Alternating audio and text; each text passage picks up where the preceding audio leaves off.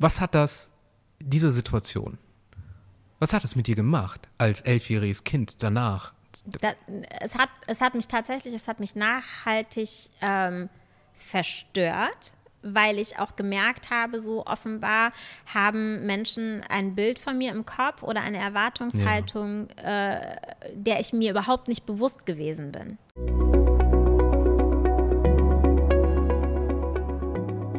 Ich wollte schon immer mal eine Powerfrau live erleben. Heute habe ich die Gelegenheit dazu und ich bin unheimlich dankbar und froh, dass sie heute zu Gast ist. Sie ist Journalistin, in vielen politischen Bereichen aktiv, ist in den Vereinigten Staaten von Amerika geboren, Mutter kommt aus Deutschland, Vater aus Nigeria, aufgewachsen in Deutschland. Heute zu Gast bei mir Oyinda Alasche. Hallo hm. Oyinda. Ich freue mich so. Dankeschön, dass ich da sein darf. Cool, dass du da bist. Ich äh, ja, bin froh, dass wir das Ganze in diesen turbulenten Zeiten irgendwie noch hinbekommen haben. Also wir sind doppelt und dreifach geimpft. Ich würde sagen, wir steigen einfach ein in die Zeitmaschine, zurück in die Vergangenheit. Mhm. Du hast mir erzählt, dass du sehr gerne als Kind in der Grundschule gelernt hast. Also du warst sehr wissbegierig. Magst du vielleicht da andocken und erzählen, wie ja. war's? Also ich war tatsächlich so ein Kind, das dringend aus dem Kindergarten raus musste. Also so hat es meine Mama immer gesagt. Ähm, ich konnte lesen, bevor ich in die Schule gekommen bin. Also ich war wirklich so jemand äh, wie ein Schwamm, gerade wenn es um Sprache ging. Ähm, das war immer super wichtig bei uns zu Hause. Wir waren auch so ein Haushalt, wo Bücher immer da waren. Und dann kam ich in die Schule und war auch so ein Kind, was ähm, ich würde jetzt in der Schule sagen, positiv angepasst war. Also weil davon profitiert man natürlich, wenn man ein Kind ist, das sich gut an Regeln halten kann, das äh, funktioniert. Das war ich auf jeden Fall. Und ich bin gerne gegangen. Ich fand Grundschule ziemlich gut. Ich bin auf zwei Grundschulen gegangen. Also ich habe erst in einer Kleinstadt gewohnt, ähm, wo ich zwei Jahre zur Grundschule gegangen bin. In welcher? Dann, äh, in Lünen, mhm. ähm, im Ruhrgebiet an der Grenze zum äh, Münsterland. Das ist wichtig zu sagen, damit man die Mentalität der Leute da auch versteht. Also Wie ist denn nicht, die Mentalität? Ich bin ja ein 70er-Jahre-Kind und in den 80er Jahren dann halt im Ruhrgebiet groß geworden. Und eigentlich hat man ja immer so gesagt, klassisch Bergarbeiter-Mentalität, ehrlich, ähm, immer klar raus. Aber ich finde so die Grenze zum äh, Münsterland, da sind die Menschen schon noch ein bisschen konservativer. Ähm, ich will jetzt nicht sagen spießig, aber ähm, das ist nochmal so ein anderer Einschlag gewesen. Und da bin ich mit meiner Mutter, ich bin alleine mit meiner Mutter groß geworden, schon ein mhm. bisschen auch rausgefallen. Also meine Mutter kam daher, deswegen waren viele Sachen auch leicht, aber für mich war es manchmal auch schwierig. Manchmal schwierig heißt, also ich kann mir vorstellen, dass äh, jemand wie du, ähm, der halt eben dann sehr fleißig in der Grundschule ist, sicherlich auch mal so ein Lehrerliebling war. War das immer so in der Schulzeit? In der Grundschule schon. Ja. Ich war tatsächlich, ich war, ich war halt lieb. Mhm. Mhm. Ich war lieb, ich war, äh, ich war sehr fleißig tatsächlich auch in der Grundschule. Das hat irgendwann komplett aufgehört, aber in der Grundschule war ich wirklich sehr fleißig. Das kam gut an. Ich hatte immer viele Freundinnen auch und Freunde und ähm, das passte schon. Aber so das Umfeld, was ich sonst hatte, ich habe ein super intaktes äh, familiäres Umfeld gehabt. Also ich bin zwar mit meiner Mutter alleine groß geworden, aber ich hatte Tanten und Onkels und Großeltern, die sich mhm. super gekümmert haben. Aber so dieses gesellschaftliche um uns rum. Also man muss sich vorstellen, in Lünen, ich war tatsächlich nicht das einzige schwarze Kind. Es gab noch einen Jungen, der war adoptiert. Und wir waren halt so die bunten Hunde in der die Stadt. Die einzigen? Ja. Also ich kann mich erinnern, es gab irgendwann noch mal ein, ein Mädchen bei uns im äh, Kindergarten, die äh, eine sehr kurze Kindergartenzeit nur unter dem Tisch verbracht hat, weil sie mhm. so eingeschüchtert war von alle fassen sie an und alle wollen ihre Haut berühren und die Kinder. Äh, ja, ja. Ja. Und ähm, für die war die Kindergartenzeit keine gute Zeit und dieses Gefühl von Anderssein und immer auffallen, so mhm. hypervisible sein, übertrieben sichtbar in der Öffentlichkeit sein, das ist das, was ich in Lünen hatte. Docken wir da mal ein bisschen mhm. an, weil das mich halt eben auch noch mal ein bisschen äh, näher interessiert. Ähm, du hast es, du hast zu Beginn gesagt, die Leute waren da konservativ, 70er Jahre etc. Das hört sich so für mich so ein bisschen an, die haben euch quasi jetzt nicht mit offenen Armen in dem Sinne halt im Empfang oder euch angeguckt, äh, ja, ihr seid jetzt, ihr fällt zwar auf mit eurer Haut, Hautfarbe, aber ihr seid hier, hier gern gesehene Gäste, sondern ähm, ihr wart so auf einer Art Projektionsfläche, kann man sagen? Oder? Also, also ein paar Sachen sind so wichtig zu wissen. Ja. Ich bin groß geworden mit meiner Mutter, die eine weiße Deutsche gewesen ist. Mhm. Eine äh, super attraktive Frau, die eben aus Lünen kam. Das heißt, ich hatte es eigentlich leicht, weil ich ja in einer bekannten Familie ja. Dort war. Also ich war nicht klassisch wie vielleicht ähm, jemand mit Migrationsgeschichte. Wir waren keine Einwanderer, auch wenn wir halt aus den USA zurückmigriert sind. Äh, meine States. Eltern damals, genau. Ähm, aber das war jetzt nicht die klassische äh, Migrantengeschichte von daher sicherlich waren wir willkommen. Meine Mutter war willkommen. Aber ich war halt, ich fiel halt einfach raus. Ich passte da nicht hin. Also. Und das Gefühl als Kind, du warst wie alt gewesen, als du dieses Gefühl quasi gemerkt hast? Immer. Hm. Also ich kann hm. mich an kein anderes Gefühl erinnern. Es war, ähm, äh, das, hm. ich glaube, alle Kinder, die so aus äh, äh, binationalen ja. Partnerschaften mhm. stammen, äh, mhm. kennen das Gefühl. Wenn du halt in einer komplett weißen Familie und Umgebung groß wirst, wirst ja. du dich, sobald du irgendwie ein Bewusstsein entwickelst, wirst du dich anders fühlen. Das muss nicht immer negativ sein, also das mhm. kann ja auch durchaus was Positives sein, aber es ist halt immer da. Also wenn du mit deinen Cousins und Cousinen zusammen mhm. bist, mit deiner Mutter, mit deinen Großeltern, mit deiner Kinderfrau, mit deiner Lehrerin, alle sehen anders aus als du. Und Kinder äh, entwickeln dieses Bewusstsein schon mit zwei Jahren. Wie ist deine Mutter damit umgegangen? Mit, mit diesem neuen Zustand, weil vorher kann ich mir sicherlich vorstellen, so vorher hat sie ihr Leben gelebt, mhm. ist da, ähm, ne, war da so jetzt nicht im Fokus und auf einmal ähm, mit ihrem Kind mm, meine Mutter hat da unterschiedliche Strategien gehabt. Also es gab einmal die Strategie, die sehr wichtig gewesen ist, ähm, mich zu konfrontieren und stark zu machen. Das hatte manchmal ein bisschen was von, ich werfe dich wirklich ins kalte Wasser. Also in Lünen, äh, meine Mutter war sehr kulturinteressiert. Wir sind häufig ins Theater gegangen. Wir waren ständig in äh, Kunstausstellungen, in Galerien und so weiter. Und ähm, meine Mutter hat das ja gesehen. Die hat ja gesehen, wie die Leute mich beobachtet haben, wie die mich angeschaut haben. Und ähm, sie hat das manchmal auch forciert. Also ich musste auch mal alleine durch ein riesengroßes Theaterfoyer gehen und ihr ein Getränk holen. Und dann mhm. musste ich diese Blicke ertragen lernen. Und meine Mutter war halt so, ja, dann du musst halt mit hoch erhobenem Haupt da durchgehen und lass das nicht an dich ran. Und das hat sie mir auch explizit so gesagt. Ähm, sie hatte auch ja, so Mechanismen, dass sie mir vermittelt hat, ähm, also das, was ich vorhin so gesagt habe in der Schule, dieses Angepasstsein, das habe ich zu Hause gelernt. Ich habe gelernt, mhm. leise und höflich zu sein, immer freundlich, immer fröhlich. Was ähm, du ja heute ähm, immer noch bist, ne? Also ja, freundlich, fröhlich. Ja, das ist oft gut, das ist aber auch manchmal ein Problem. Ne? Also ja, weil man, weil man natürlich sich oft nicht schützt, wo man sich vielleicht schützen sollte oh, okay. und oft auch nicht sagt, Stopp, wo man Stopp sagen sollte. Also das, was Kinder heute ähm, von klein auf lernen, das hat man mir fast ein bisschen abtrainiert. Und ähm, das ist gut gegangen immer. Mhm. Also ich, ich sage, ich habe äh, auch eine sehr glückliche Kindheit gehabt, weil ich tolle Menschen um mich herum hatte. Also auch LehrerInnen, äh, Familie und so weiter. Menschen, die mir sehr wohlwollend ähm, gegenüberstanden. Es hätte auch schief gehen können. Und, ähm, und das ist was tatsächlich, was ich mir heute mit über 40 immer noch abtrainiere. Also dass ich halt auch für mich lerne, ähm, man darf von mir nicht erwarten, dass ich immer freundlich und höflich und leise bin. Ja, natürlich nicht. Und ich muss auch nicht immer fröhlich sein. Ja, also ich darf auch mal einen richtig miesen Tag haben und es darf meine Umgebung auch mitbekommen. Und das ist ja auch menschlich. Ne? Ich denke, ich denke, das ist auch äh, ist ein gutes äh, Stichwort, was du ansprichst. Ähm, äh, wir leben, äh, also unabhängig jetzt von diesen kulturellen Sachen, sondern wir leben quasi heute in so einer Zeit, wo halt eben jeder irgendwie jedem suggeriert wird, sei freundlich, sei, äh, sag zu allen Dingen ja. Äh, und habe bloß irgendwie keine äh, eigene Meinung oder sagt sie halt eben nicht öffentlich und wenn, dann machst du es lieber hinter verschlossenen Türen. Ne? Viele Leute dann verstecken sich dann hinter dem PC und das ist aber quasi eine Vergewaltigung der Seele. Ja? Die Seele merkt das mhm. ja, wenn sie halt eben nicht reden darf in dem Moment, wo sie eigentlich reden soll. Gut, dass du es nochmal ansprichst, beziehungsweise von, von deinen Erfahrungen gesprochen hast. Ne? Man ist dann quasi in so einer Projektionsfläche, man, man merkt es, ne, diese Blicke etc.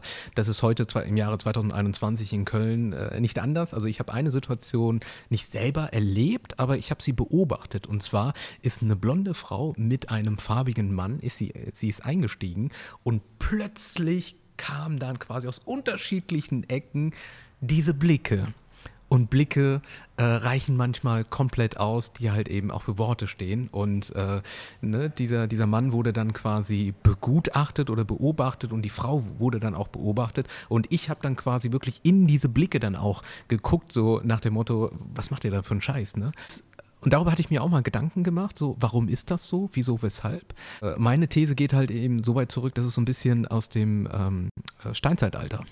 Ne? So, da ist jemand aus unserem Stamm, aus unserem weißen Stamm. Sie hat unseren weißen Stamm, also korrigiere mich, wenn ich falsch bin, äh, sie hat unseren weißen Stamm verlassen und hat sich äh, mit jemandem zusammengetan aus dem anderen Stamm. Und das ist falsch. Das wird ja ganz, also ist jetzt natürlich eine Haltung, die ich nicht nachvollziehen kann, aber es ist, es ist so. Also das ja. äh, thematisieren die Menschen ja auch ganz offen, die mhm. sagen das ja ganz offen. Mhm. Also ähm, ich bin ja leider auch sehr viel in sozialen Medien unterwegs und ähm, da bekommt man das ja mit. Die Kommentare gehen ja genau in die Richtung. Ne? Also das ist immer noch dieses Prinzip von Nestbeschmutzung, ähm, ja. äh, was lässt du dich mit jemandem ein, der nicht äh, unsere Kultur hat, nicht unsere Religion und so weiter und so weiter. Ne? Und das ähm, funktioniert halt auf äh, ja, unterschiedlichen Ebenen. Das ist definitiv so. Und das merke ich einfach ganz klar, dass wir als Gesellschaft noch unheimlich viel Arbeit vor uns haben, äh, dass wir quasi äh, aus diesem Ursteinzeitalter-Denken uns quasi lösen müssen, gerade wenn wir jetzt in Deutschland bleiben,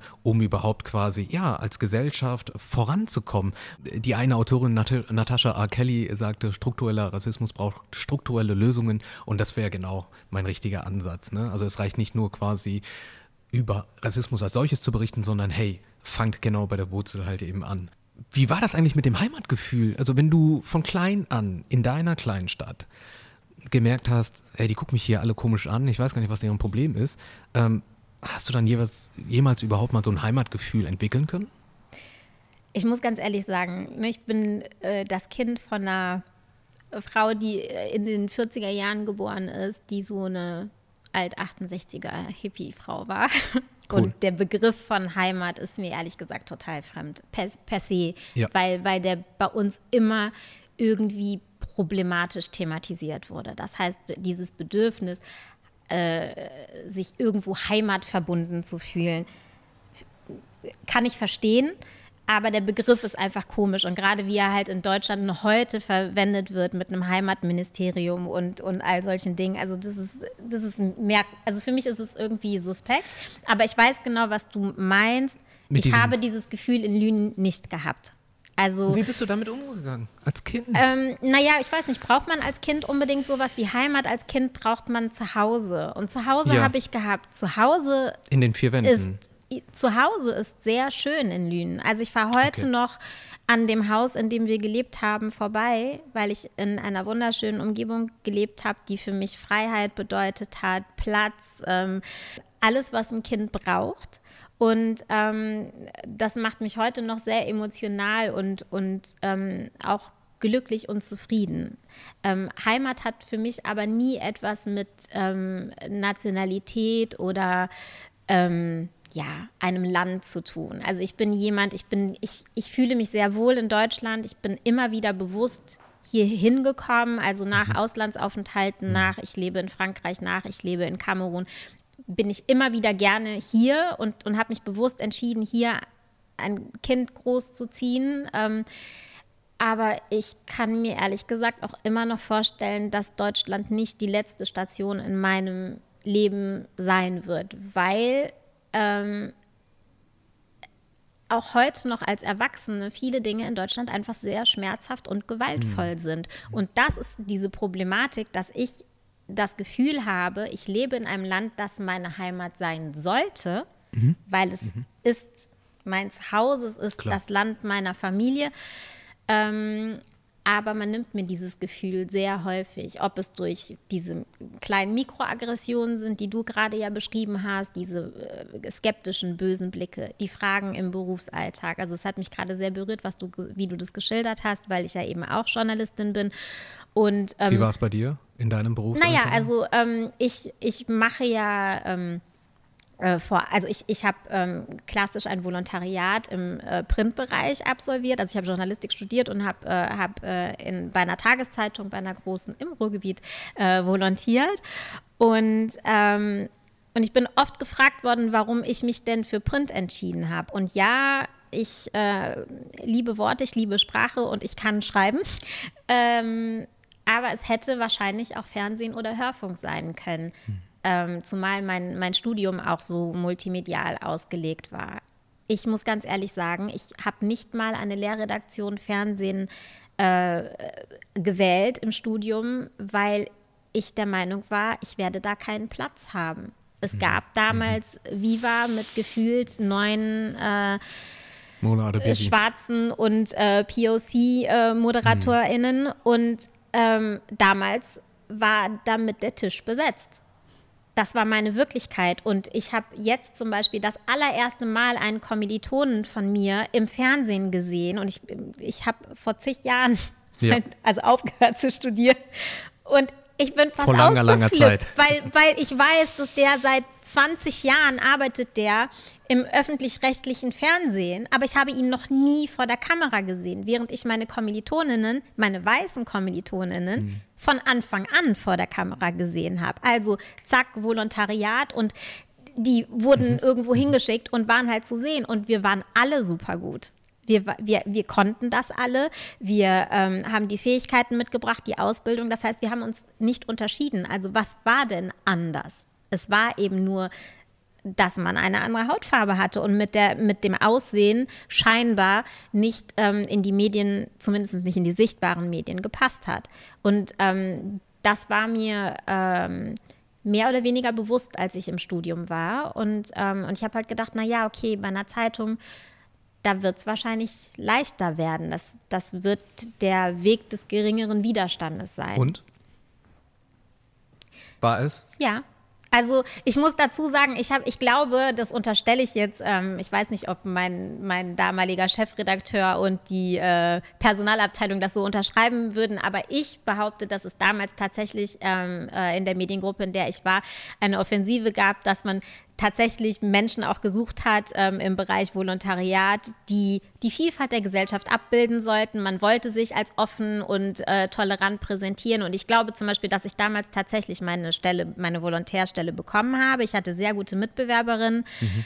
Ähm, fachlich konnten wir alle miteinander konkurrieren. Ich glaube, das Einzige, was mich damals unterschieden hat, dass ich vielleicht schon ein bisschen mehr Erfahrung hatte, aber eben auch, dass ich äh, zwei Nationalitäten habe, dass ich halt einen amerikanischen Pass habe und einen deutschen Pass, dass ähm, äh, das hat mich unterschieden. Und ich glaube, dass wir damals so gecastet wurden. Also das war schon ein bisschen auffallend. Das war so ein, ein Volontärsjahrgang, ähm, der schon sehr, sehr äh, durchmischt war, so was Wie die Kulturen du das, angeht. Wenn du heute darüber sprichst, ne?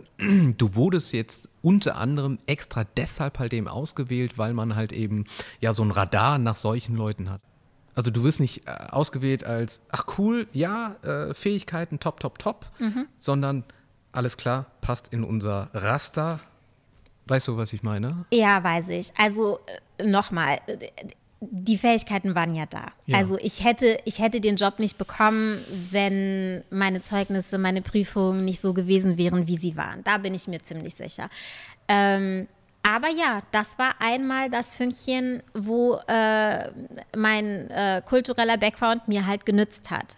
Aber mhm. nachher im Job, also das war, wie gesagt, das war eine Initiative, da haben Menschen erkannt, oh ja, wenn wir jetzt Leser erreichen wollen und Leserinnen, ähm, die eben nicht äh, nur die typisch biodeutsche ähm, Biografie haben, dann müssen wir vielleicht auch irgendwie in unseren Redaktionen was verändern das finde ich sehr sinnvoll, hast du gerade selbst gesagt. Wir brauchen Repräsentation ja, ganz klar. dringend in den Medien und zwar in allen Bereichen, vor den Kameras, ja. äh, hinter ja. den Mikros, ähm, äh, aber eben auch in den Redaktionen allgemein. Und nicht nur in den Redaktionen, sondern auch in den höheren Etagen. So, das ist halt das, was natürlich auch noch fehlt. Es reicht nicht mit den Redakteurinnen. Ja, ich habe nicht einen einzigen farbigen Redaktionsleiter gesehen. Ich habe nicht einen einzigen türkischen, ähm, äh, korrigiert mich gerne, äh, aber vielleicht ist es jetzt vielleicht anders, aber zu meiner Zeit vor, vor zehn Jahren. Äh, ich kenne auch keinen. Ne? Also, aber das ist ja, es ist ja, ja das eine, ne? Also wir, wir reden jetzt, weil es so offensichtlich ist, ne? Eine schwarze Frau, ja. äh, ne? Also ähm, es ist so offensichtlich, dass, dass wir aus der Perspektive heraus sprechen, aber es ist ja auch nach wie vor so, es gibt wenig Frauen. Ähm, mhm. Es geht auch also es geht auch wirklich um, um, Klassenunterschiede. Also auch die finanziellen, die monetären Aspekte spielen eine ganz große Rolle. Also wenn ich mich in Redaktionen umschaue, welche Leute sitzen da in der Regel? Welche Leute sitzen in der Regel in bestimmten Positionen in Unternehmen? Hm. Das sind Menschen, die einen bestimmten Werdegang und einen äh, soziokulturellen Status auch einfach haben. Ja, das heißt, ähm, Geld und Geld gesellt sich gern. Ja, also das heißt, wenn du mit Leuten äh, arbeitest, die eine ähnliche Ausbildung, einen ähnlichen Werdegang wie du haben, dann ja. ist relativ wahrscheinlich, dass die Eltern auch irgendwie ähnliche Dinge tun. Ich weiß nicht, wie es bei dir war, aber ich bin auf eine Schule gegangen. Alle Eltern bei uns hatten irgendwie die gleichen Jobs. Also auf, den, auf ja. der weiterführenden Schule auf jeden Fall. Ja, das, das, jetzt wo du es äh, ansprichst, das war, also meine Grundschulzeit war halt eben die des, ähm, ich bin ja im Asylheim geboren mhm. und da habe ich ja neun Jahre gelebt. Und ich wusste, dass die anderen Kinder, also die meisten deutschen Kinder halt eben nicht im Asylheim halt mhm. eben leben. Ich habe mich immer innerlich immer als Außenseiter halt eben gefühlt und äh, mich dementsprechend auch verhalten. Und ich habe das lange Zeit halt eben nicht verstanden gehabt. Und erst so im Nachgang und ähm, also deswegen, ne? also ich weiß, was du meinst, wenn, wenn man, wenn, wenn äh, ja, gewisse Kreise einfach da sind und, und du in gewissen Kreisen einfach irgendwie aufgrund deines eigenen Backgrounds irgendwie nicht reinpassen kannst, mhm. äh, wie man sich dann halt eben fühlt und das ist ein Scheißgefühl einfach. Nochmal zurückzukommen auf, auf deinen Satz, du sagtest, in der Grundschule war es halt eben ziemlich gut und ähm, dann hat das nachgelassen. Warum hat das nachgelassen? Warum warst du dann in der weiterführenden Schule dann nicht mehr so gut? Ich war so blöd und habe mir selbst das Gymnasium ausgesucht, auf das ich gegangen bin. Nein, also ich, ich, ähm, ich habe halt nicht auf meine Mutter gehört, die, glaube ich, die richtigen Antennen hat und die gesagt hat, hm, ich weiß nicht, ob du auf diese Schule so gut passt. Ja. Weil das war auch so eine total konservative, fast, also ja, elitär ist immer so übertrieben, ne? Aber man hat, die haben sich schon so gefühlt, ne? Und ich fand es, glaube ich, gut als Kind. Also ich war so, das hat Struktur, das ist irgendwie, die war klein. Ich kam ja auch aus der Kleinstadt noch. Ich hatte, also ne, mhm. ich war gerade zwei Jahre in Köln mhm. und ich war halt noch so ein kleines provinzielles Etwas. Und, und diese großen Gebäude und so, das hat mich echt überfordert. Und mein Gymnasium war halt so in den 60ern noch eine reine Mädchenschule gewesen und das war noch so drin. Ne? Und es war schon alles so, äh, da hatte man ein bestimmtes Standing und ähm, das hat mir schon irgendwie imponiert. Ich, ich dachte, das wäre irgendwie so äh, beschaulich. So, ja. glaube ich. Mhm. Ne, war halt nah an Lünen dran vom Gefühl. Und, ähm, und dann habe ich aber gemerkt, dass ich da wirklich nicht reinpasste. Und dafür gab es unterschiedliche Gründe. Also du hast es gerade ja auch gesagt, man passte nicht. Ähm, alle Eltern bei uns waren verheiratet. Ich war das einzige Kind von einer, ne, nicht ganz, also es gab ein paar, aber die konnte man wirklich an einer Hand abzählen, so die Kinder von Alleinerziehenden. Ich habe ich hab früher schon als äh, Teenager gesagt, also wenn bei uns an der Schule jemand alleine mit seiner Mutter lebt, dann gibt es dafür nur eine Entschuldigung und das ist, dass der Vater leider verstorben ist. Also Witwe sein, das war erlaubt, geschieden sein war schon komisch. Also auch viele Eltern sind wirklich zusammengeblieben, haben durchgehalten, bis die mhm. Kinder erwachsen waren. So, ne? Mhm. Das war das eine. Dann ähm, tatsächlich auch das Monetäre. Also auch damals meine alleinerziehende Mutter hat zwar einen ziemlich guten Job gehabt, aber es war immer knapp bei uns. So, also wir, wir mussten immer irgendwie, also ich wusste das, dass es für meine Mutter schwierig war, ähm, immer genug Geld für, also so die Basissachen waren bezahlt, aber nur für Urlaube und so alles, was halt für andere Familien total normal war. Das, das ging bei uns nicht. Mein Vater hat mhm. damals in den USA gelebt. Ich bin das erste Mal in den USA gewesen, da war ich erwachsen, weil wir es uns einfach nicht leisten konnten. Für andere Familien war das Standard. Die waren alle schon in Amerika, in Afrika, weiß ich nicht wo gewesen, weil sie das konnten. Und es ging bei uns einfach nicht. Und dann auch da wieder so alienmäßig. Ähm, ich weiß, dass es äh, punktuell gab es andere schwarze MitschülerInnen. Ähm, und ich hatte auch in meiner Stufe tatsächlich ähm, einen äh, Freund, oder wir sind nachher relativ gut befreundet gewesen in der Oberstufe, aber so in der Grund, äh, wie nennt man das, in der Unterstufe, Mittelstufe, da hatten wir eigentlich noch keinen Kontakt miteinander. Und mhm. ich habe mich wie ein Alien gefühlt. Da waren keine Mädchen, die so aussahen wie ich. Da waren ähm, also all die Dinge, die so in der Jugend eine wichtige Rolle ja. spielen, dass man halt so in seiner Peer Group, also in, unter Gleichaltrigen mhm. einfach Menschen hat, die so ticken wie man selbst, ja. die so aussehen wie man selbst, mit denen man über mhm. Haare, keine Ahnung, Make-up und so sprechen kann. Ich konnte das eben nicht. Du hattest keine Clique? Doch. Also das klingt jetzt auch immer so dramatisch, wenn ich das sage. Ich hatte schon, ich hatte schon Freunde so. Ich glaube auch, also ich war so ein Typ, entweder man mochte mich oder man mochte mich. Ja, also, aber klar. ich war schon so, also ich, I had a social life, so, das mhm, war schon cool. gut. Mhm. Aber ähm, wenn man ganz ehrlich ist, so in der Schule hat man ja auch so viele Zwecks Gemeinschaften, Freundschaften. Also man hängt mit Leuten ab, so weil man mit denen halt abhängen muss. Genau, und es hat halt nicht unbedingt was damit zu tun, so, oh ja, menschlich und hier im Herzen bin ich so nah bei dir und du bist ja. wirklich meine Vertrauensperson, weil du so toll bist. Das ist ja in der Schule nicht immer so. Das kann passieren, mhm. ne? man kann mhm. Glück haben, aber es ist jetzt erstmal nicht die Regel, würde ich sagen. Mhm. Und bei mir war das einfach so, ich habe mich mit Leuten gut verstanden, weil ich war ja auch sehr anpassungsfähig und ähm, ich glaube, man konnte auch mit mir gut Spaß haben und so, ja. aber wir haben eben eben nicht so viele Gemeinsamkeiten gehabt. Okay. Und am Ende ist ja das das, was einen auch in der Kindheit und in der Jugend schon zusammenschweißt. Ja, klar. Ne? Dass man Fall. halt sich wirklich was zu sagen hat, dass man die gleichen Erfahrungen teilt. Und das war bei uns eigentlich nicht so. Und was hat das dann, hm, okay, gut, wir, dann halten wir das erstmal fest, mhm. ne? dieses Gefühl so, okay, äh, ja, äh, hier erlebe ich quasi das, was ich sonst quasi in meinem Feld durch Blicke erstmal abbekomme. Hier bin ich quasi im Feld des, des Anderssein. Mhm. Aber was hat das halt eben mit deinen schulischen Leistungen zu tun? Du hättest ja noch weiter. Genau, Entschuldigung, abgeschweift. Also das Ding ist dann Kein natürlich, Problem. auch LehrerInnen haben mir das ja gespiegelt. LehrerInnen haben mir sehr klar gemacht, so irgendwie bist du strange. Ich habe, ich habe sehr früh gemerkt, dass die aussortieren. Also bestimmte Kinder ähm, haben es bei uns an der Schule nicht geschafft. Also ich habe später irgendwie Nachhilfe in Englisch und in Deutsch gegeben, weil ich da halt, oder in Französisch, weil ich da einfach gut drin war.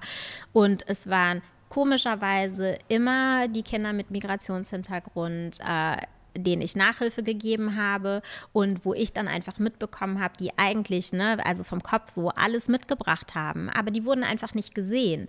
Und man hatte auch keinen Bock, sich mit denen auseinanderzusetzen.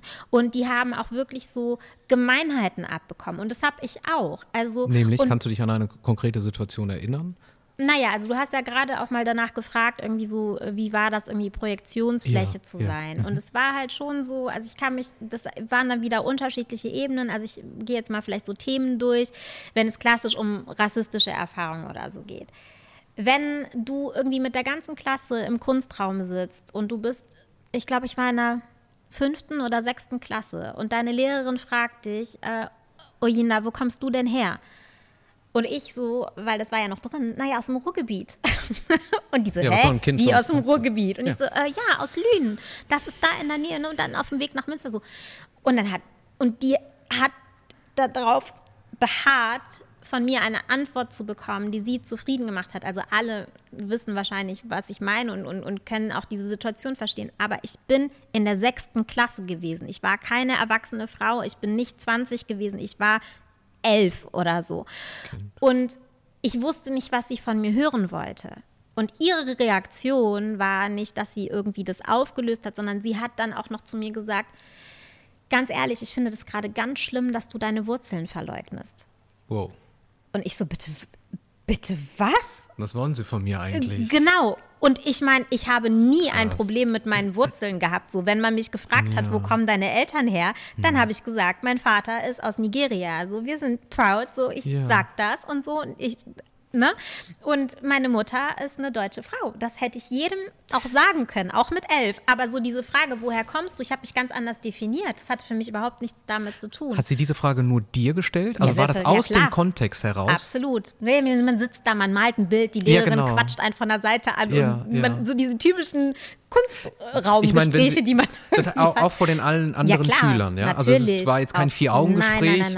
Äh, kann man sich immer noch drüber streiten. Wenn es unter vier Augen äh, wäre, dann was willst du jetzt eigentlich von mir, aber nicht vor versammelter Mannschaft genau. und, und nicht gegenüber einem Kind. Genau. Was hat das, diese Situation, was hat es mit dir gemacht als elfjähriges Kind danach? Da, es, hat, es hat mich tatsächlich, es hat mich nachhaltig ähm, verstört, weil ich auch gemerkt habe, so offenbar haben Menschen ein Bild von mir im Kopf oder eine Erwartungshaltung, ja. äh, der ich mir überhaupt nicht bewusst gewesen bin. Ja, und das war, das waren zum Beispiel auch so Gespräche, das habe ich mit nach Hause gebracht. Da habe ich gesagt, so, Mama, heute, das war echt komisch. Also ich habe mit Sicherheit nicht über alle Erfahrungen mit meiner Mutter gesprochen, weil das ja auch immer sowas ist, ne? So Kinder finden ja auch irgendwann schnell raus, so dass das auch belastet zu Hause. Also mhm. Eltern tut das eben auch weh, wenn Kinder diese Erfahrungen machen. Und das ist, und also äh, ja. das ist ja so diese klassische Situation. Erstmal ist man damit alleine man hat keinen Support und das meine ich auch gar nicht unbedingt als Vorwurf, weil wir müssen einfach auch sehen, wo wir uns bewegen im Bereich Schule. Ja? Kinder und Jugendliche sollten diese Aufgabe gar nicht erfüllen müssen. Kinder und Jugendliche sollten nicht ihre Mitschüler vor Lehrern und Lehrerinnen schützen müssen. Punkt. Ich finde, Kinder im Schulkontext oder überhaupt junge Menschen sind immer irgendwie Schutzbefohlene. Ja, und ähm, das heißt, eigentlich muss ich mich als Mutter oder als Angehörige, ich muss mich darauf verlassen können, eigentlich, dass diese Gewalt, weil das ist Gewalt, ähm, nicht Gewalt. ausgeübt wird. Ja, und mhm. ich kann nicht erwarten, ähm, das ist schön, ja, wenn junge Menschen schon so viel Zivilcourage haben, dass sie das abrufen können in diesen Situationen. Aber ich sage dir ganz ehrlich, ähm, Schule ist Stress für alle. Ja, ja also klar. das ist zum Beispiel auch sowas. Ja, also Schule hat mich glaube ich, auch schon in der Grundschule gestresst aus unterschiedlichen Gründen, ähm, obwohl ich gerne gegangen bin. Aber das hat, äh, da war schon was. Also vielleicht war es dieser ständige Anpassungsdruck, dieses so ständig regelkonform sein. Das ist halt einfach, das ist Stress. Und dann kommst du halt ins Gymnasium oder in die weiterführende Schule und da wird es ja noch mal krasser. So, und das muss man halt einfach sehen. Und dass da ähm, junge Leute halt einfach nicht immer so präsent sein können und vielleicht im Nachhinein erkennen, so, boah, das war echt, das war keine coole Situation, vielleicht hätte ich da was machen können. Also ich habe das gehabt, mich haben Freunde aus der Schule, haben mich Jahre später, also da waren wir schon ewig aus der Schule raus, haben mich auf irgendeiner WG-Party angequatscht und haben gesagt, du, es tut mir übrigens total leid damals. Und ich so, hä, was? Und ich hatte das komplett verdrängt. Und dann kam diese Situation aber wieder hoch, weil, weil äh, dieser Freund die Situation exakt genau so gesehen hat wie sie war, wie ich die erlebt habe. Und das ist ja auch sowas. Man denkt dann ja oft, und das wird einem ja auch vermittelt, stell dich nicht so an oder das ist doch gar nicht so dramatisch. Sei doch nicht so genau sensibel. Das, das ist es halt. Und es ist auch etwas, was, was äh, mir oder ich glaube auch gerade so unserer Generation irgendwie vermittelt wurde, ja. Also man, man darf Sachen nicht so an sich ranlassen, man soll nicht so fimschig sein, ähm, stell dich nicht so an. Ähm, auch das Ding, Lehrer dürfen das Lehrerinnen dürfen das. Das ist ein Riesenproblem. Also ich habe ja einen Sohn, der mhm. ist noch deutlich jünger, also der kommt irgendwie nächstes Jahr in die weiterführende Schule. Der weiß, die dürfen das nicht. Die dürfen das nicht sagen. Die dürfen nicht rassistisch sein. Die dürfen nicht ein Kind ähm, diskriminieren oder ausgrenzen wegen irgendetwas. Ja, also das ist eine charakterliche Schwäche, mal abgesehen davon, dass es ein strukturelles Problem ist, aber es ist eine charakterliche Schwäche. Du warst jetzt äh, auch nicht gerade die Selbstbewussteste? Ja, wie, wie soll ich das sagen? Ich habe so, so eine etwas gespaltene Persönlichkeit, was das angeht, weil in manchen Dingen war ich unfassbar selbstbewusst. Also mhm. ich habe getanzt, ich habe äh, irgendwie die Karnevalssitzung moderiert, ich habe mich äh, vor irgendwelche Kameras gestellt oder so. Kein Problem. Easy. Ja. Aber wenn es um den Rest ging, also so das, was irgendwie Selbstwert ausmacht, was kann ich, wo mhm. sind meine Talente, habe ich überhaupt nicht gesehen. Also wenn mir jemand gesagt hat, oh Jena, du, du kannst das, dann hätte ich, also erstmal hat mir das nie jemand gesagt. Nie? Nie. Also ich kann mich nicht erinnern, mhm. dass irgendeine Lehrerin oder ein Lehrer mir mal gesagt hat, ganz ehrlich, du hast da wirklich Talent irgendwie im Abi, als ich dann die eine oder andere Klausur oder Prüfung nicht so gut bestanden habe, wie erwartet, hm. da haben dann andere Lehrer zu mir gesagt, also ich weiß überhaupt nicht, warum du dich nicht bei mir hast prüfen lassen. Warum hast du denn nicht das als Leistungskurs oder als Grundkurs gewählt? Da wärst du so super gewesen. Und dann habe ich gesagt, Warum haben sie das nie gesagt? Also warum sucht man dann nicht das Gespräch? Warum, warum verstehen LehrerInnen sich nicht auch in dieser Funktion, dass sie eben empowern, dass sie darauf hinweisen, so, dass sie davon ausgehen, nicht jedes Kind nicht äh, hat den Background, wo vielleicht auch gesagt wird, so ja, wir wissen, dass das irgendwie deine Stärken sind. Da, da, da, da. Und da finde ich, da muss auch quasi im System was äh, verändert werden. Also das erlebe ich ja selber auch. Also ich selber auch bedeutet, ich selber in der Grundschule tätig, begleite da äh, junge Schüler ähm, und merke, der schnellste Schlüssel in die Seele von Schülern ist genau nämlich das, was du gerade angesprochen hast, wenn sie halt eben gestärkt werden in dem, was sie können und nicht quasi gestärkt werden in dem, was sie nicht können. Also in meiner Grundschulzeit oder in meiner gesamten Kindheit war immer, das kannst du nicht, das, das, genau. das, bla bla bla. Und ich mache heute genau das Gegenteilige. Und das ist genau quasi am Ende des Tages des, also der Erfolg, selbst auch bei schwierigen Kindern, weil sie dich dann mit so riesengroßen Augen angucken und sagen, wow, endlich mal ein erwachsener Mensch, der mir einen Wert gibt. Und der mir auf Augenhöhe und mit Wertschätzung begegnet. Genau, auf Augenhöhe. Ja, also es ist halt dieses Punkt. so, alle Kinder, alle Menschen, alle Erwachsenen wollen gesehen werden. So, das heißt, ja. wenn ich, wenn ich da äh, jemanden vor mir habe, der vielleicht in meinem Fach, das finde ich ist nämlich ein Problem. Also eine Lehrerin beurteilt den Schüler danach, was der in ihrem Fach leistet. Nichts anderes. Das heißt, bist du in Englisch. Was ich schrecklich finde, ne? Genau. Das ist eine Katastrophe. Bist du in Englisch gerade nicht gut, dann wird dir äh, die Lehrkraft das spiegeln. Und, und das überträgt sich auf alles mit dir, weil die ganze Interaktion basiert nur darauf, was bringst du in meinem Fach. Und wenn du da nicht gut bist, also sorry, wer, wer bist du? Was, was soll ich mit dir anfangen? Wie wie bist du mit diesem Gefühl umgegangen in, in, in deiner weiterführenden Schulzeit als junges Teenager-Girl? Ja, wenn, wenn wir halt eben diese, ähm, wenn wir diese Situation haben, ich fasse nochmal zusammen, mhm. ich bin in meiner eigenen Geburtsstadt, äh, ähm, bin ich in der Projektionsfläche, ich bin in der Schule eine Projektionsfläche, die Lehrer geben mir das Gefühl, dass ich halt eben hier nicht zu 100 Prozent dazugehöre ähm, äh, und dann erlebst du halt eben so solche Situationen als, als junges Mädchen, wofür du selber, nie, du hast ja nichts gemacht, ja, mhm. sondern du wirst einfach für das, was du bist, wirst du halt eben verurteilt oder kritisiert. Also die junge Uyinda mhm. sehe ich gerade vor mir. Ähm, gab es Situationen, wo du dich einsam allein gefühlt hast und wenn ja, wie bist du damit umgegangen? Wie hast du diese schwierige Zeit, wo du halt eben nicht alles irgendwie deiner Mutter erzählt hast und das quasi in deinem Seelenbunker aufbewahrt hast, wie hast du das gelöst? Wir sind ja hier unter uns. Ich hoffe, mein Sohn sieht es niemals. Ich habe Schule geschwänzt. Ich bin einfach ganz oft, also auch relativ früh, achte Klasse, neunte Klasse, ich bin nicht gegangen. Ich fand Schule einfach körperlich unerträglich, sage ich ganz ehrlich. Ich fand es wirklich schlimm.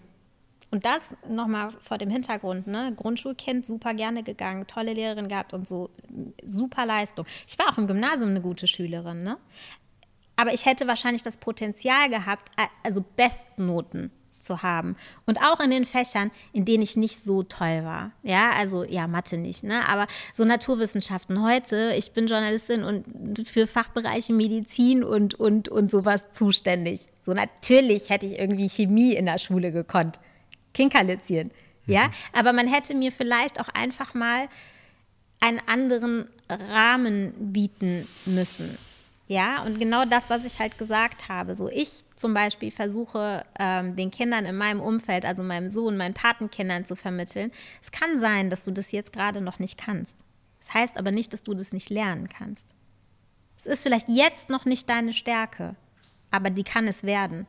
Und das ist so was, was ich ähm, mir gewünscht hätte, dass mir das jemand mit auf den Weg. Ich bin Tänzerin gewesen, so ich habe Ballett mhm. gemacht. Mhm. Du kannst keinen Spagat wenn du in, das erste Mal in die Ballettschule gehst. Ja, du wirst nicht. jeden Tag trainieren, bis du das kannst. Und genauso sollte es eigentlich in der Schule sein. Meine Mama hat mir geholfen, weil die gesagt hat, so, ich habe zum Beispiel auch Prüfungsangst gehabt, ganz extrem. Das hat damals keiner gemerkt. Das hat sich mhm. durch mein ganzes Studium gezogen. Mhm. Auch, also so ganz klassisch wirklich schriftliche Prüfungen. Ne, ich war immer im Kolloquium oder so, immer eins plus, immer eins plus, Fachgespräch, super. Aber wenn ich mich irgendwo hinsetzen musste und diese Leistung schriftlich abrufen musste, was so absurd ist, weil ich ja schreiben kann, bekanntlicherweise. Aber dieser Stress und dieser Druck war so extrem, dass ich das nicht geregelt bekommen habe. Und ich glaube, dass das alles so Situationen waren. Ähm, erstmal, dass es keiner gemerkt hat, so das hätte jemand merken müssen, meiner Meinung nach. Ähm, aber das Umfeld stimmte einfach nicht. Du hast Schule geschwänzt und, und mhm. wie ging es dann weiter? Wurdest du dann nicht ermahnt? Hat das niemand? Ja, ich bin auch erwischt worden. Ich habe auch Ärger bekommen. Von Mama oder Lehrer? Na, ich bin, also irgendwann ist es aufgefallen, ne? Und dann hat, äh, und dann, also ich weiß auch nicht mehr, wie, ja, kein, hm. irgendwann ist es aufgefallen. Und hm. dann weiß ich, dass meine Mutter irgendwann abends sehr, sehr wütend nach Hause kam und gesagt hat, wo bist du gewesen? Und dann, ja, und dann konnte ich, also was soll ich denn sagen? Ich war halt nicht in der Schule, es ist halt rausgekommen. Ich saß halt irgendwie auf der Domplatte mit einem Windrad und habe irgendwie einen Eistee getrunken oder so. ich habe keine Ahnung. Das war, ich ja. brauchte das. Und ich glaube, da hat meine mhm. Mutter mhm. aber auch das erste Mal verstanden. Was los war. Nicht in, der, nicht in dem Ausmaß. Und das hätte sie auch nicht zugelassen. Ja, mhm. also weil man, bei uns hat man sich nicht gehen lassen. Ne? Schule war mein Job. So, das wurde sehr klar so kommuniziert. Ne? So, ich, ich gehe arbeiten, also Mama geht arbeiten, ja. verdient das Geld und ja. du gehst in die Schule und du bringst Klar. auch Leistung, weil du kannst da. Dann war es halt irgendwie so, dass meine Mutter mir halt irgendwie gesagt, also schon auch klar gemacht hat, so dieses Schule ist wichtig, hm. klar, aber auch dieses, es wird dir am Ende wirklich so die Türen öffnen, dass du halt, also, und es fällt dir eigentlich leicht. So hol dir dieses blöde Abitur, mach das halt und danach kannst du machen, was du willst. Und sie hat ja recht gehabt. Aber dein Selbstwertgefühl war ja immer noch bei minus ja. 100 und. War es auch noch im Studium und war es auch. Ja, hast du das denn. Aber du, du hast das dann dennoch aufgenommen? Ich meine, also da ist ja ein Gewissenskonflikt. Also auf der einen Seite haben wir diese, diese Schulschwänzerei. Ja. Ähm, bei mir fing das an, als ich quasi mit 19 Jahren rausgeschmissen worden war. Da hatte ich mhm. überhaupt gar keinen Bock mehr auf Schule. Und, ähm, äh, und auf der anderen Seite wirst du jetzt erwischt, deine Mutter versucht dich jetzt irgendwie zu motivieren. Ja, dann ist es ja nicht irgendwie wie auf Knopfdruck. Okay, alles klar, Mutter hat mich jetzt motiviert, ich ziehe jetzt das Abitur äh, durch. Der Grund, warum ich hier frage, ist, dass ich selber heute weiß, dass es heute Schüler gibt, die genau in dieser selben Situation mhm. wie du, äh, gerade junge Mädchen, sich mhm. befinden. Kein Bock mehr auf Schule aus unterschiedlichen Gründen, weil vielleicht gerade der, der Max äh, Schluss gemacht hat, was die große Liebe war und, und, und. Ich weiß nicht genau, ich weiß ehrlich gesagt nicht genau, was damals den Auslöser gegeben hat, dass ich mich zusammengerissen habe. Mhm. Ich glaube, es war tatsächlich auch so was, ich hatte so ein, so ein Halbjahr, ich glaube, das war, als ich die mittlere Reife, also so quasi die mittlere Reife gemacht habe, ne? Zehnte, zehnte ja. Klasse. Ja. Ich hatte mir irgendwie, glaube ich, vorgenommen, ich mache das Abi nicht. Ich gehe ab, ich, äh, mhm. ich mache irgendeine Ausbildung. Für dich selbst, in ja. deiner Welt. Ja, weil ich keinen Bock mehr auf Schule habe. Ja, klar. So. Ja, und dann habe ich halt gesagt, reiß dich jetzt zusammen, mhm. weil ich, mir war völlig klar, wenn ich ein schlechtes äh, mittlere Reifezeugnis habe, kriege ich keine Ausbildung. Also habe ich halt ein bisschen Gas gegeben mhm. und es hat ziemlich gut funktioniert. Heißt, heißt ich habe gemerkt, wenn ich mich auf mich konzentriere, auf meine Interessen, auf ja. meine Prioritäten, dann läuft das. Und dann habe ich gemerkt, dass ich das mit ziemlich wenig Aufwand hinbekommen habe. Also wie gesagt, ich habe mich nie in der ganzen Schulzeit nicht tot gelernt, ja. Und ja, das sind immer eigentlich die gefährlichsten und genau. schlimmsten. Die habe ich, solche Schüler habe ich eigentlich am meisten gehasst, weil die halt eben, ich habe das nie verstanden, dass sie so, ja, wie war die Arbeit? Ja, ich glaube, ich habe verkackt. Und dann haben die am Ende ja, eine 2, weißt du? Ja, also ich weiß nicht, ob es so war, aber, aber ich, ich war halt einfach sehr faul. Also es steht ja, auch in meiner okay. Abi-Zeitung, ne, faulste Schülerin äh, der Stufe, so, aber mit dem, mit dem im Verhältnis größten Output. Aber wie gesagt, da habe ich halt gecheckt, okay, das geht. Und dann habe ich gesagt, ja, okay, aber jetzt wirklich morgens um acht immer arbeiten gehen und so und abends irgendwie nach Hause kommen und Freunde nicht sehen können, nee, dann mache ich jetzt doch noch mal, mache ich doch noch die Oberstufe. Das heißt, die Initialzündung war dein Wille. Ja, ja. Das ja. hat dich am Ende des Tages gerettet in dieser, in dieser Phase. Ja. Und äh, was, was mir natürlich an dieser Stelle halt eben doppelt, dreifach nicht nur unterstreichen, sondern auch hier quasi, übrigens, wir sind hier in der Mensing-Galerie, ähm, äh, ja, umrahmen sollten. Dieser starke Wille, der, ich behaupte, schon als kleines Kind in dir war und du ihn quasi in diesem Moment, in diesem Turning Point, äh, wo es geht, okay, ich bin jetzt halt eben erwischt worden und ähm, du hättest ja auch noch weiter rebellieren können. Mhm. Hättest ja auch sagen können, nö, ich habe jetzt keinen Bock mehr, alles doof, mhm. sondern okay, komm, es, es geht noch. Der dich quasi am Ende des Tages nochmal durchs Abi gebracht hat. Was für einen Schnitt hattest du gehabt, darf man fragen? Mhm. Ich glaube 2,7. Also nichts Dolles. Ja, ja, ja genau. Also, aber, aber es war halt wirklich so, also ich weiß noch, dass meine Mutter mich irgendwann gefragt hat, meinst du nicht, es wäre jetzt mal Zeit zu lernen? Und dann habe ich gesagt, aber Mama, ich muss auch noch leben. Also, mhm. ne, ich hatte halt mhm. echt andere Prioritäten, aber ich wusste ja, ich, ich schaffe das. Also ich habe es mhm. halt nicht super gemacht, aber ich, ich habe es halt geschafft und mhm. es hat halt für alles gereicht. Ne? Also alles, was ich irgendwie machen wollte, dafür war es halt dann okay. Ich habe dann manche Sachen vielleicht auf dem Umweg gekriegt und ja, ich habe auch manchmal einfach Glück gehabt. Also dass ich ein, mhm. ein NC-Studienfach gekriegt habe, wo alle nur mit Einser-Abi reingekommen sind. Ja, das war Glück. Aber es hat halt Manchmal hat man Glück, ja. ne, wenn man daran glaubt. Warum hast du, kurz Nebenfrage, mhm. bevor ich jetzt äh, zu der Hauptfrage komme, ähm, diese komischen Situationen mit diesen Lehrern, äh, die immer wieder dir das Gefühl gegeben haben, hey, äh, ne, du bist hier verkehrt, etc. Äh, ging das die komplette Schulzeit bis zum mhm. Abitur? Komplett ja. durch? Und, und ja. du hast das zu keinem Zeitpunkt, bist mal zum Lehrer gegangen und hast gesagt, so, kannst, kannst du mal nicht jetzt damit aufhören? Nee, ich habe ich hab äh, mhm. leider, leider nicht. Und das ist eben dieser Punkt, wo ich sage, ähm, ich glaube, das wäre wichtig gewesen für meine Persönlichkeitsentwicklung, ja. dass ich eben auch da ganz klar sage, hier werden Grenzen überschritten, hier werden Dinge gesagt, die absolut inakzeptabel sind. Und ich lasse mir das nicht bieten. Das wäre wichtig gewesen. Mhm. Aber ich mhm. habe halt noch gelernt, der Lehrer sitzt am längeren Hebel, das musst du aushalten, das schlägt sich in deinen Noten wieder und, und, mhm. und. Und wenn ich ganz ehrlich bin, damals ist das so gewesen. Ja, also diejenigen, die rebelliert haben, die sich gewehrt haben, die äh, gesagt haben, das macht ihr mit mir nicht. Ja. Das ist regelmäßig eskaliert und diese MitschülerInnen sind leider nicht mit mir bis zum Abi in der Schule gewesen. Und da denke ich heute noch sehr häufig dran. Oh Jinda, wenn wir diesen Satz, den du gesagt hast, mit Rebellieren zu seiner eigenen Meinung stehen, wenn wir den auf unsere heutige Zeit, auf unsere heutige Gesellschaft quasi übertragen, mhm. das ist, ähm, also weg vom Feld Schule, das ist auch nicht so, also es hat sich wirklich nicht verändert. Was ich damit meine ist, wenn du, ähm, äh, wenn du mal nicht die Meinung der anderen teilst und einfach mal deine eigene Meinung hast, mhm. dann kommst du sehr schnell in so einen Rechtfertigungsmodus dann fragen dich, ja, warum hast du denn diese Meinung? Wie kannst du denn und weshalb? Äh, warum denkst du denn so?